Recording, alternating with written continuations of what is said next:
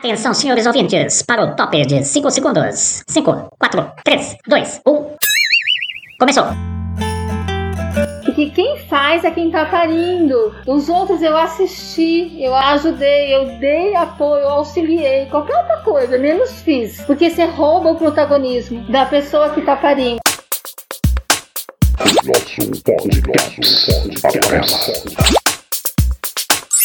Muito bem, mais um episódio do nosso Aquarela Podcasts, seguindo na linha das reflexões sobre a questão das violências do cotidiano da nossa vida, principalmente aqui na nossa quebrada, na nossa comunidade, aqui no território em que a gente vive. Dessa vez a gente resolveu conversar sobre o bem nascer. Amei, gente. O que é o bem nascer? É isso que nós perguntamos a Cileia Biagioli e a Fabiana Xavier, integrantes da coletiva Sopro de Vida, a chamada Parteria Tradicional, há vários anos. Elas aceitaram o convite, reuniram-se aqui no CAPS, sempre respeitando todos os protocolos de segurança. E olha só o que que essa Assembleia Geral produziu de reflexão sobre essa questão. Bora lá? Eu sou Carlos Viajoli, oficineiro desta unidade. Nosso podcast. Bom, eu sou Cileia, eu sou parteira, sou palhaço e sou pedagoga também. Vocês sabem como vocês nasceram? Quando a gente vai fazer qualquer processo terapêutico, a gente vai para a infância, que é onde ficam os registros. Mas a gente esquece de ir para mais é, anterior a tudo isso, que é essa vida intrauterina e esse nascimento. Então, como garantir esse bem nascer? se essa mulher que está parindo já sofreu diversas coisas, ela passa, né? O corpo é químico e ele libera várias emoções para esse bebê. Que bebê você foi? Você sabe disso? Eu, quando era muito pequenininha, quando meu pai chegava no berço, eu gritava e só queria minha mãe. E bebê, você fala, não, tem alguma coisa estranha, né? Por que será que isso acontece? E aí, na investigação, já na formação como parteira tradicional, tinha essa pergunta, né, de como você nasceu. E aí, minha mãe falou que meu pai tava bêbado. e rapidamente, ainda bem, né, que ele conseguiu aí um táxi. E aí o taxista falou assim: Olha, eu vou ter que abastecer porque eu não tenho gasolina para chegar no hospital. E aí meu pai falava: Seu pilantra, que caminho é esse que você tá fazendo? E ele falava: Vou ter que colocar gasolina no carro. E aí foi uma discussão. Aí ele largou, deixou meu pai e minha mãe no ponto de ônibus da João Di e foi abastecer e voltou pra pegar. Aí meu pai entrou no carro falando mal do taxista anterior.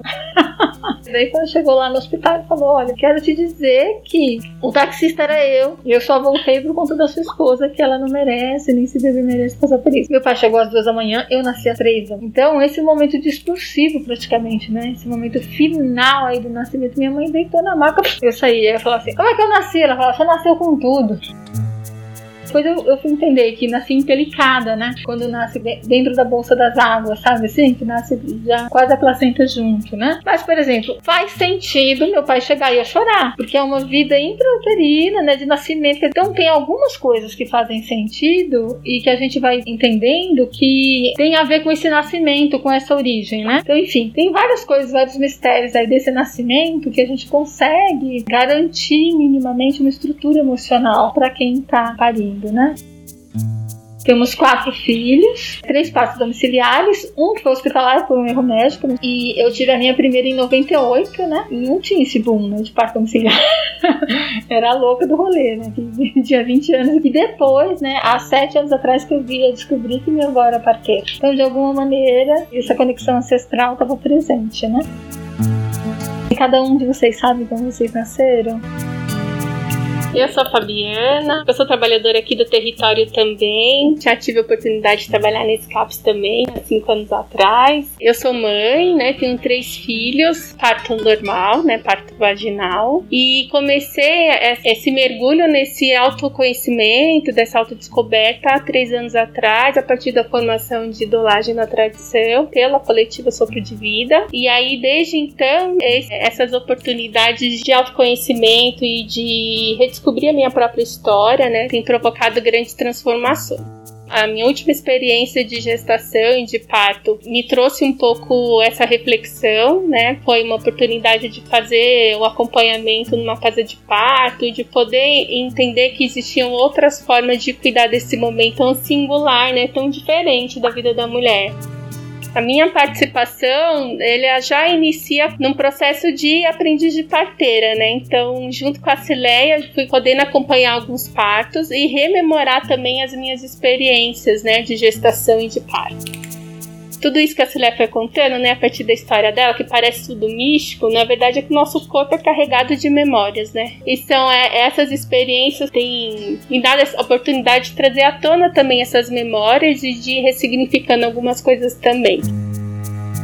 Eu sei que eu nasci de parto normal. É, eu fui a segunda filha da minha mãe. Ela era bem jovem. Um ano antes ela teve a minha irmã de parto normal, um ano depois, exatamente, assim, um ano e 14 dias depois ela me teve. Ela conta de uma experiência de muita dor, apesar do trabalho de parto em si ser rápido. Ela fala que eu quase nasci dentro do carro e eu nasci pelo INAMPS. E aí quem fazia essa parte dos partos eram freiras desse hospital. É, o que ela conta é que a hora da passagem é, eu fiquei presa. Você sabe quantos quilos? Eu tinha, acho que em torno de 3 quilos, assim. E que ficou presa, acho que foi pelos nos ombros. Sim, distorce de ombro. É, todos os partos dela teve corte, né? É a episotomia. É, e tem um relato do meu pai, assim. Ele não sabia, ele, ele tinha visto da minha irmã, mas parece que o parto da minha irmã foi mais tranquilo. Mas que eu nasci muito roxa. E ele falou que ele ficou muito, muito, muito assustado, assim, porque ele achou que eu tinha nascido morta. Ela conta a posição que ela tava? Não, nunca perguntei para ela. É, então, então a gente tem é, alguns tipos de parto. Quando a gente fala de parto natural, é um parto que não faz uso de química, de nenhum remédio alopata, né? Então, o que a gente faz como parteira tradicional é um parto natural. Se o parto teve corte, a gente chama de parto cirúrgico, porque ele já teve que ter aí a anestesia e o corte no meio do parto. Então, ele já não é mais natural, ele já foi de uma outra maneira. Normalmente, principalmente a largura dos ombros, quem determina é o pai. Então, quando você vai atender uma mulher, você já olha para o pai. Se o pai tem seus ombros largos, opa, pode ter o que a gente chama de distócia de ombro existe um olhar homeopático que é esse remédio para essa pessoa que tem essa história vai ajudar na cabeça. Então, o parto ele tem três fases: latente, ativo e o expulsivo. E ainda tem os pródon, que é ainda contrações de treinamento. E é real, porque a, a emoção, tudo que ela passou dói no corpo com uma dilatação muito pequena ainda, né? Porque a, né, a história dela traz isso. Toda mulher pode parir domiciliar? Não. Toda mulher saudável. Então a gente passa a gestação inteira avaliando se essa pessoa pode ter esse parto domiciliar. Ela conseguiu fazer o que eu já tinha pedido para ela muitas vezes. Abraça sua mãe e agradece. Você precisa disso. Ela te gerou, você tá viva, mesmo com tudo. E ela conseguiu fazer isso. Bom, eu coloquei ela de quatro num banquinho de madeira que tem, assim abraçada com ele para poder fazer a força. E tava indo tudo bem. Um bebê de 4 quilos, né? Então, assim, tava saindo. Eu, eu fotografava a cabecinha saindo e mostrava pra ela na contração. Aí saiu a cabeça e um ombro engancha no osso do pubis. Eu nunca tinha pego uma distócia de ombro, né? Mas aí saiu a cabeça, mas é normal. Numa contração sai a cabeça, na outra sai o resto do corpo. Que foi o que aconteceu contigo. Na outra contração, não saiu. Aí, assim, você só tem mais uma contração. Se você não tirar na outra, esse bebê vai embora. Aí o que que eu fiz, né? Tava de joelho, coloquei um pé dela no chão, que deu abertura para eu pegar um pouco melhor o bebê. Na outra contração, um ombro começou a sair e o outro tava preso. Foi uma intuição. Eu coloquei o dedo no sovaquinho dele, porque um ombro saiu, e tirei esse bracinho. Quando eu tirei esse bracinho, deu espaço para eu poder ajudar ele a fazer o giro. Então eu coloquei ele um pouquinho mais para lá, ele girou, desenganchou, do saiu. Ela não teve uma O períneo dela íntegro. Então existem coisas que só as parteiras sabem, né? Manobras e coisas de como lidar, de. Nosso podcast. Tem duas coisas, né? Você tem uma idade gestacional muito pequena da sua irmã, então ela estava num porpério profundo da primeira filha, então ela emendou uma gestação na outra, gente. Ela teve dois meses só de não estar tá grávida, no meio de um porpério. Então eu não sei como foi o primeiro nascimento, mas a dor dessa, dessa pessoa no porpério, ela já é maior, né? A distância do seu irmão é um pouco mais, né? Então, dois anos, dá uma folga. Ela não teve essa folga. São dois bebês, dois bebês, não sei se ela amamentava. É, eu acho que ela não foi incentivada a amamentar. Enfim, se ela amamentou o seu irmão, ela teve uma maturidade um pouco maior e conseguiu fazer isso depois, né? Às vezes a juventude faz isso. O meu primeiro filho deu um trabalhinho, né? E ele foi mais tranquilo. É, eu fui no hospital, trabalho de parto. Antes de me levarem para maca, já estourou a bolsa. Foi um parto tranquilo.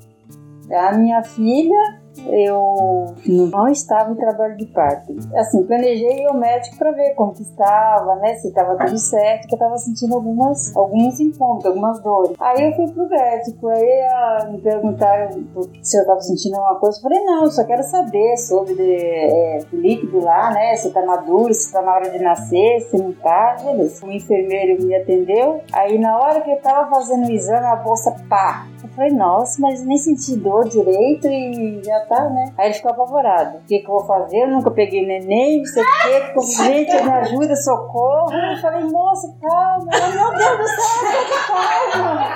A bolsa estourou, ele me pede calma. Eu falei, moça, calma, é só a bolsa que estourou. Meu Deus, o que, que eu vou fazer? Socorro, médico, chama o médico. Eu falei, moça, não manda morrendo, não. Aí me levaram pra sala do pré-parto. Aí nem fui pra sala sala de parto, porque ela nasceu no pré-parto, aí ela fraturou a, a cravícula, né, na hora de, de, nascer. Ela devia ter uma distócia de ombro e, e foi puxada. É. E isso que pode acontecer, é. se tá com a distócia, tá presa e puxa, quebra a clavícula. Isso. Hoje ela tá com 13 anos, né, é uma moça linda, mas até hoje ela fala, como fraturar a minha clavícula, que coisa. Do meu nascimento, não, não sei contar muito. Eu sei que eu nasci é, no Jardim Nova América, quando a minha mãe e meus pais moravam aqui em São Paulo. Aí, logo que eu nasci, eles foram embora para Minas, né? Então, eu fui criada lá. Com oito anos de idade, meu pai foi assassinado. Eu, né? E minha mãe, eu sou a mais velha. Ela tinha mais, mais três. Aí, ela me doou com, com o pessoal da fazenda. Me registraram, tudo, tanto documento é paulista. Mas eu fui criada é, no interior de Minas, né? E os outros três foram para onde? Não, os outros três ficou com ela. Depois eu fui cuidar do filho do fazendeiro, né? Uma criança de 8 anos de idade cuida, né?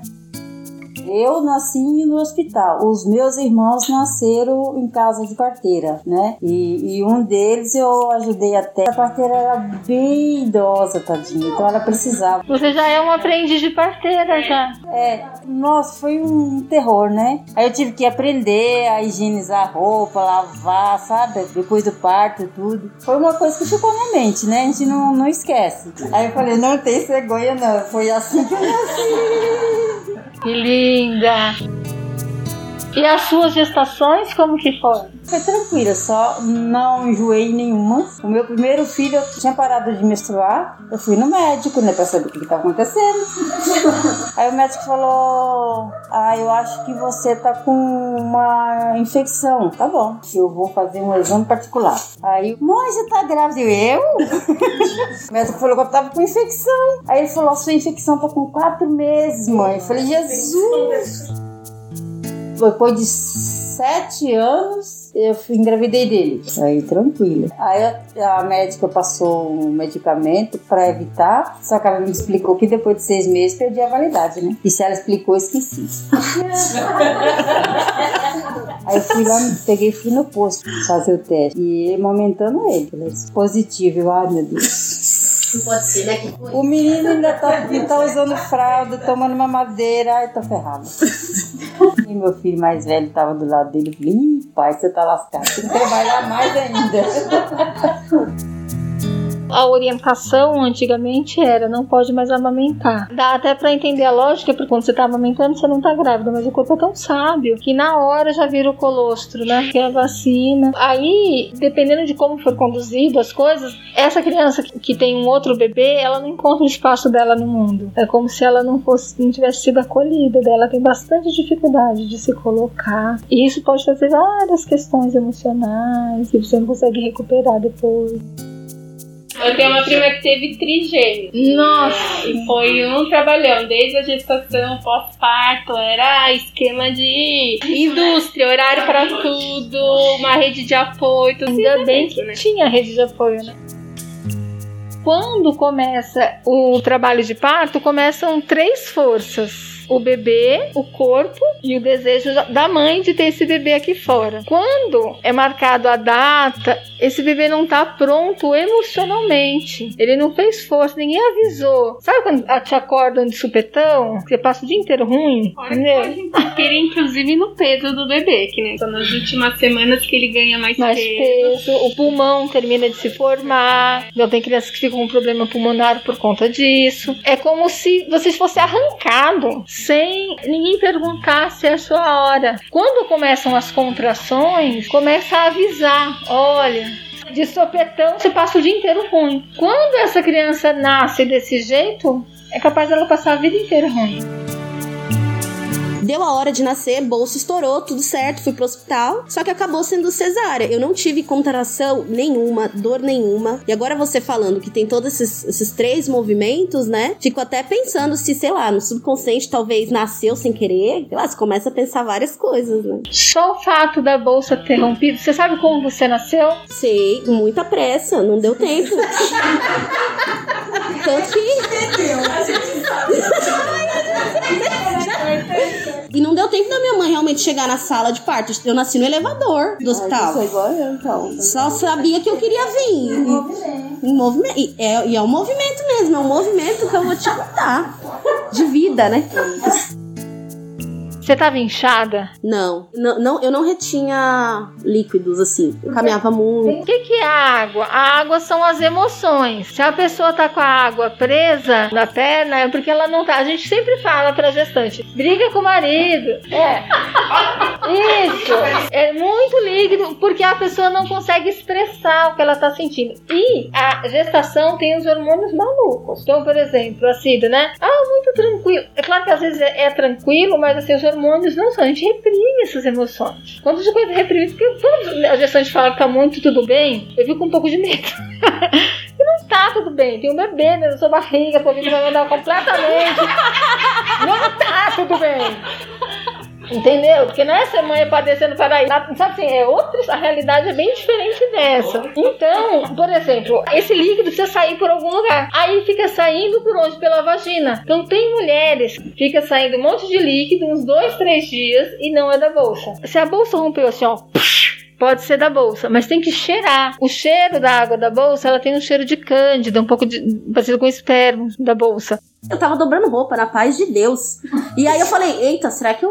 Porque assim, ninguém te fala como vai ser, né? Eu era muito nova. Eu fui mãe com 20 anos. E aí eu saí correndo pro banheiro, aí minha mãe veio atrás de mim. Minha mãe, minha mãe já tem. Nós somos em seis. Minha mãe falou assim: Mas tá tudo bem? Como que você tá? É, eu falei assim: Acho que sua bolsa que estourou. E, eu falei assim: É, mãe, então eu fiz xixi na calça. Porque até então eu não tinha noção, nem na. Eu tava no primeiro semestre da faculdade.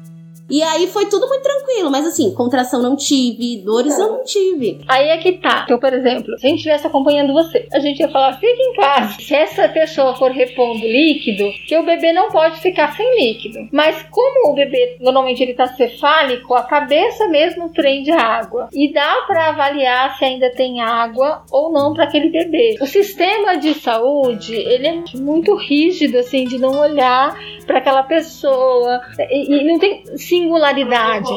Isso, é protocolo. Então, assim, ah, tipo, é isso. Ah, o- o- essa singularidade. Ah, então, você. Então, por exemplo, você não precisava ter ido pro hospital. Fica em casa, dorme mais uma noite. Que pelo menos o seu corpo ia entrar em trabalho de parto. Você não tava em trabalho de parto ainda. Aí, quando tem uma pessoa com a bolsa rota, eu vou acompanhar mais o batimento, pra ver se tá tudo bem com o bebê. Né? Então, assim, você vai fazer outras coisas. Mas tava tudo bem. Você podia ter ficado. Você ia ia entrar em trabalho de parto, quanto tempo foi da hora que a bolsa rompeu até a cesárea? Rompeu, acho que era umas 5 e meia. Meu filho foi nascer 2 e 15 da madrugada. Nossa. Tinha alguma dilatação? Um dedo ficou pra sempre, assim. Não dilatou mais que isso. Foi que foi. Só isso. Então, bolsa rota é pelo menos 24 horas pra gente começar a se preocupar. Você pode esperar. Daí, por exemplo, existe uma confusão. O primeiro hormônio do parto é a prostaglandina, não a ocitocina. Então, o que dilata o útero é a prostaglandina. Aí o que acontece muitas vezes? Começa a dar ocitocina só dá mais contração, só dá mais dor, e aí só é mais um motivo pra pessoa falar: não aguento, cesárea. Gente, fui mesmo para o hospital por conta de tava perdendo bastante líquido. Assim que eles romperam a minha bolsa, foi muito rápido. Com 10 minutos eu ganhei meu filho. É uma violência obstétrica o rompimento da bolsa. Pensei nisso. Só que a minha dúvida, Cileia, é que depois que eu tive ele com mais ou menos de, de 3 a 4 dias, eu tive uma dor de cabeça muito forte. Minha avó também é parteira. Ela falou que foi tipo um resguardo quebrado. O parto foi rápido, você ganhou, então você não descansou. Não, eu descansei, mas assim, coisas bobas eu fazia, tipo, lavava uma loucinha. A tarefa de pelo menos um mês sua é amamentar, e já é muito. A parte mais difícil pra mim da- quando eu tive meu filho foi a amamentação, porque eu sofri bastante, daí eu não tinha muita paciência, eu chorava muito. Porque você tem que ficar parada. Amamentar é um exercício de paciência. Você tem que parar ali e ficar. Ficar e curtir aquilo ali. Doeu sua teta? Olha, Slé, vou ser sincera, não tinha paciência de dar pro meu filho, eu comprava leite pra dar pro meu filho e doava para o hospital. Mas você sentiu dor pra aumentar? Eu não tinha bico, não sei nome específico que dá, entendeu? E daí eu não, eu não tinha paciência, ele chorava muito com fome. Eu cheguei a dar meu filho pra uma outra mãe amamentar no hospital. E daí a, a médica pediatra ficou louca. Se você não conhece, não é legal. É, esse momento de delicadeza da amamentação, ele não é fácil pra você e você não enfrentou. Teu filho tinha muito pra te ensinar nesse momento e você ultrapassou isso e não quis ouvir. Essa dor de cabeça, ela pode ser várias coisas. Um, um resguardo quebrado. Por exemplo, tem que tomar cuidado pra la- não lavar a cabeça. Se lavar a cabeça, não sair no vento. Tem várias coisas de resguardo. De não se levantar muito, de não pegar vassoura, não abrir a geladeira, ter aquele gelado lá quando vem aqui pra perto do útero. Tem várias coisas. Você deve ter quebrado todas. E também tava anunciando que ia pro vídeo, porque a amamentação é parar e ficar quieta. E aí a toda de cabeça vem assim, tipo, eu não quero, eu não quero fazer isso, eu não quero. Ah! Parir foi rápido, porque é tudo rápido, quero rápido, vai parir lá. Um floral ajuda, viu? Eu já fui mãe um pouco tarde. Tem horário pra ser mãe? Diferente da Aline, eu senti muitas dores. Comecei a sentir dor na última semana de outubro. Ela estava prevista para nascer até o dia 19 de novembro. E eu me lembro que teve uma noite que meu esposo até comprou uma batata recheada. Ele falou: Olha que delícia, tá? Eu fui comer a batata e comecei a chorar. Ele falou: Nossa, tá ruim assim. Eu falei: Não. é que eu não aguento mais de dor, essa menina não nasce. E aí, no- aí nessa madrugada, eu lembro que eu dei o golpe, né? Disse que ia dormir, mas na verdade fiquei de olho fechado, mas tava sentindo muita dor, muita dor. Mas já tinha saído o tampão, enfim. Mas falei, ah, se não tiver contração, não vou pra maternidade pra ficar indo voltando. Só que aí quando foi umas quatro e pouco da manhã, eu senti aquele líquido quente descendo as pernas assim com tudo. Falei, gente, mijei nas roupas. E aí nada de dilatação, um dedo para sempre, como dizia ali, né? E aí o médico perguntou: você vai querer um parto, né? Vai querer induzir, vai optar pela cesárea? Eu fiquei lá um tempo, não dilatei mais, eu optei pela cesárea. Mas na amamentação, assim, eu me vi guerreira, que assisti muito. É, eu me lembro de uma fala na maternidade que a, a enfermeira falou assim: ah, mãezinha, vai doer, primeiro filho, a pega tal. E realmente doeu bastante no início. Aí ela falou: a pega dela tá errada. E ainda pensei, né? A ignorância, o que me importa? Importa ela encher a barriga. Só que isso trouxe uma consequência depois, né? Porque a pega errada foi machucando, ferindo. E aí foi bem difícil. Eu lembro que teve um período que eu tava amamentando ela, estava sangrando, então saía leite, sangue, e eu ia desistir. E as pessoas falavam: não, não desiste. Algumas falavam, outras falavam: não, dá logo mamadeira, não sei o quê. E o que me ajudou bastante foi casca de banana. Não sei se vocês já ouviram falar assim. Ajudava a hidratar bastante, foi o que foi me ajudando. Depois eu ganhei uma consultoria de amamentação de presente me ajudou muito. E aí eu não desisti, mas assim, era uma dor que era amamentando e as lágrimas pingando. Você sabe que o único animal que continua tomando leite é o ser humano, né? Nenhum outro. O leite que você deixa, mas a comida que ela come, supre, né? Só que se você dá mamadeira, daí é outra coisa. Porque aí vira carência. A Júlia foi o que mais cortou. Eu parei a Júlia numa sexta. Num domingo eu tinha duas mini melancias, assim. O peito tava muito cheio, tinha muito leite. E só ficava o biquinho. Aí se pega só no biquinho, corta, sangra. Usei repolho, casca de banana. Enfim, mas foi uma mulher lá no Leonor Mendes de Barros, que hospital que me ajudou a entender como não produzir tanto leite. Porque o peito que amamenta um, amamenta três. Que se você parir três, o peito é capaz de amamentar três. Então quanto mais você tira, mais ele vai produzir. Tem que, na verdade, acalmar, colocar água fria, o gelo, poder diminuir, não deixar cair água do chuveiro na teta. É isso. Nosso pode, nosso pode, A gente pode ver até nas últimas campanhas, né, da amamentação, do quanto vem trazendo também temas que falam dessa, da importância dessa rede de apoio, né? Porque não é só querer porque dói, porque vai machucar, não tem preparo anterior que, que vai impedir que machuque. E a gente precisa de incentivo, precisa ter um lugar tranquilo para amamentar, né? Precisa de alguém que ali ajude, às vezes, a segurar o bebê, principalmente quando tá machucado. Então não é só uma questão de querer, né? O querer é o primeiro passo, é o mais importante de todo. Porque se também se não quiser, não tem quem convença, né? Acho que falar da importância do quanto no sentido nutricional, afetivo, né, e da relação da mãe bebê, e para além disso poder, né, a gente falar desse tema também com as outras pessoas, porque às vezes dentro da própria família, que é um núcleo que por vezes se imagina que vai apoiar, vai ajudar, é onde mais se escuta, fala, dá logo a mamadeira, dá logo a chupeta, né, tira e aí vai dificultando do parceiro ou parceira, né? Então trabalhar, falar desse tema é importante para poder auxiliar, né? E às vezes essa, essa mãe não consegue amamentar por cansaço. Então, se na hora que ele não tá mamando tem outra pessoa para cuidar desse bebê, para essa mãe dormir, ela vai estar recuperada para amamentação. Então, a rede de apoio é necessária em todos esses sentidos. A troca do bebê termina de mamar, tem que trocar a fralda, né? E aí se tem alguém ali para ajudar nesses cuidados, levantar para rotar, né? Tem um monte de outras coisas, né? É, daí a gente vai para um outro, uma outra coisa, que é um outro lugar. A sociedade, de uma maneira geral, não integra a mulher com o bebê. Não, é como se você fosse um monstro. Não tem fraldário. O, o banheiro normalmente feminino aqui tem fraldário. Então, se o pai sai com o bebê, ele não troca o bebê. Como é que ele vai trocar? A menos que Então, a gente vê na estrutura da cidade, na arquitetura da cidade, a não aceitação. Você tem filho? Fica em casa. Leva roupa pra quê? A coisa da, da sociedade ou daquela comunidade criar aquela criança. Não existe isso. Então, assim, ah, então você tem que sair da faculdade, você tem que sair de não sei o quê. Não, pra que você foi ter filho agora, né? E a gente fica incomodada, porque assim, o bebê faz, ah, todo mundo te olha, né? Ah, a sociedade que tem que se acostumar com a falinha do neném, não é a gente que tem que mudar, não é você que tem que sair. O bebê vai chorar e tá tudo bem. Como que a gente consegue educar essa sociedade que tá nascendo agora pra isso? Então, como que a gente consegue reprimir aquele que reclama do bebê chorando? Por que, que a, a reprimida é a, a mulher que tá com o filho? Ah, não! Qual o problema? O bebê chora mesmo, tá gritando, dando risada alto, fazendo um monte de coisa. A gente precisa educar a sociedade. E a gente, por ser mulher, a gente trava muitas batalhas, né, na sociedade, o tempo todo. Na profissão não é diferente. No dia a dia, na família, né, em tanto, todos os espaços. E aí, na maternidade é mais um. E aí a gente vai parceirando também com quem topa aí com a gente, né, a construir essa loja. Nosso pode, nosso pode. Você viu só quanta coisa rola numa Assembleia Geral do CAPES Infanto Juvenil, minha gente? Então vem, participa com a gente. É toda terceira, quinta-feira do mês, à tarde. Fica ligado no WhatsApp que a gente te avisa. Vamos em frente.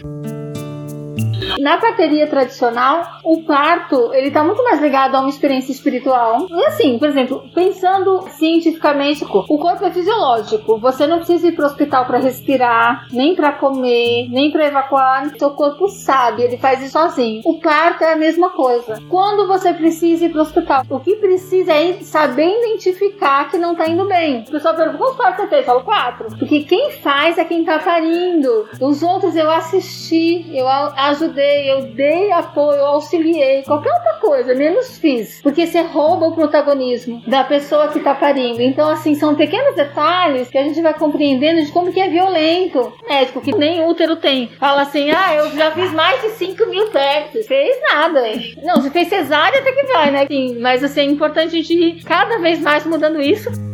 A, a próxima formação, inclusive, tem um vínculo com as parteiras indígenas. A gente tem essa relação e essa troca de saberes com as parteiras. São mais de 12 parteiras que tem aqui no território, tem no Deporã. E a gente agora ganhou o edital de fomentar a cultura das periferias e vai agora instaurar uma casa da maternidade dentro da aldeia Caliptã. A cesárea é maravilhosa, ela salva vidas. O que não é legal, uma desnecessária. Não tem necessidade. Ai, mãezinha, né? Você cansada, vamos lá, vamos tirar esse bebê. Isso é triste. Um parto roubado e essa violência feminina fica registrada. A gente convida essa mulher a rememorar essas lembranças. E claro que isso vai ajudar a entender, às vezes, os nossos processos. Né? A gente achava muito comum algumas piadas, a gente achava muito comum a gente ser assediado na rua, e a gente não entendia isso como violência. Então também a nossa compreensão de violência ela se transforma. E é tão forte nessas marcas que na parteria, no contato gente no parto, também nos provoca lembranças de sensações. Às vezes nem é tão claro, ah, me lembrou outra coisa que eu vivi, mas desperta sensações, sabe? De coisas que depois a gente tem um tempo para ir elaborando também, tentando entender o que, que tá apresentando ali, né?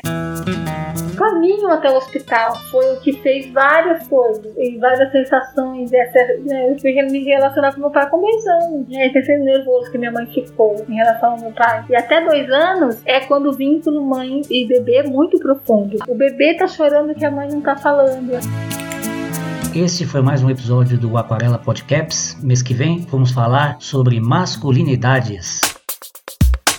Nosso podcast. Aquarela. Obrigado.